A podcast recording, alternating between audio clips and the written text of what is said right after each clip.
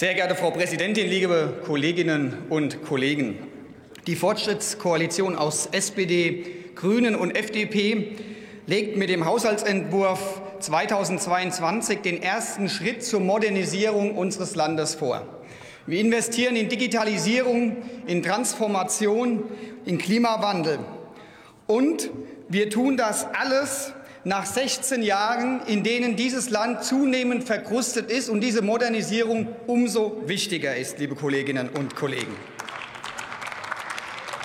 Wir bilden aber in diesem Haushaltsplan auch noch erhebliche Belastungen der Corona-Krise ab. Allein im Geschäftsbereich des Bundesgesundheitsministeriums 26,3 Milliarden Euro. Und Herr Bundesfinanzminister, wir tun dies alles unter Einhaltung der zuvor von der Großen Koalition geplanten Neuverschuldung in Höhe von 99,7 Milliarden Euro.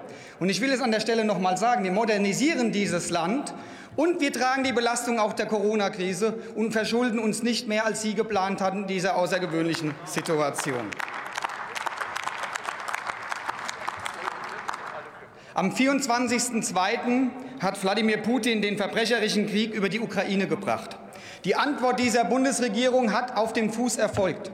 100 Milliarden Euro Sondervermögen für die Bundeswehr, um Versäumnisse vor allem der Vergangenheit auszufinanzieren. Herr Bundesminister, Sie haben einen Ergänzungshaushalt äh, angekündigt, in dem die Verwerfungen, Belastungen aufgrund dieses Ukraine-Kriegs und der Sanktionen abgebildet werden sollen. Humanitäre Hilfe, Wirtschaftshilfen. Das Entlastungspaket hat die Koalition gestern schon auf den Weg gebracht. Im nächsten Tagesordnungspunkt werden wir über die Gasspeicheranlagen, Herr Minister Habeck, sprechen. Und deshalb will ich hier noch mal klar für uns formulieren, ich denke, ich spreche nicht nur für die Freien Demokraten, liebe Kolleginnen und Kollegen, wo soll denn diese Kritik der Union begründet sein, dass wir nicht schnell und zupackend handeln. Ich glaube, wir setzen ein klares Zeichen in der Woche, dass wir sehr handlungsfähig sind in extremer Krisensituation.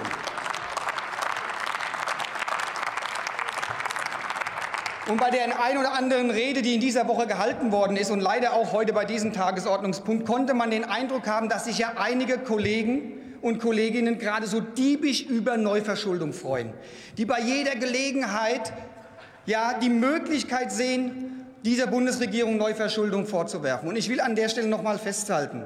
Christian Lindner hat es schon erwähnt, wir haben uns zur Schuldenbremse die im Grundgesetz verankert ist, bekannt. Wir werden das Sondervermögen über eine Grundgesetzänderung verankern.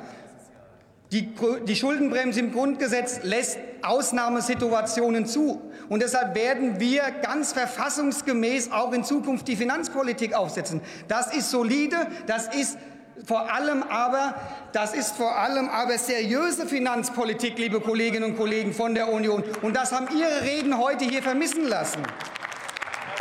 Und deshalb, liebe Kolleginnen und Kollegen, komme ich zum Schluss.